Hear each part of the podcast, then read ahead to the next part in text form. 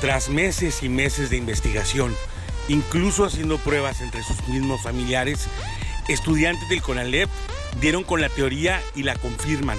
El coronavirus sí existe. El coronavirus es una realidad y está matando a millones de personas en el mundo.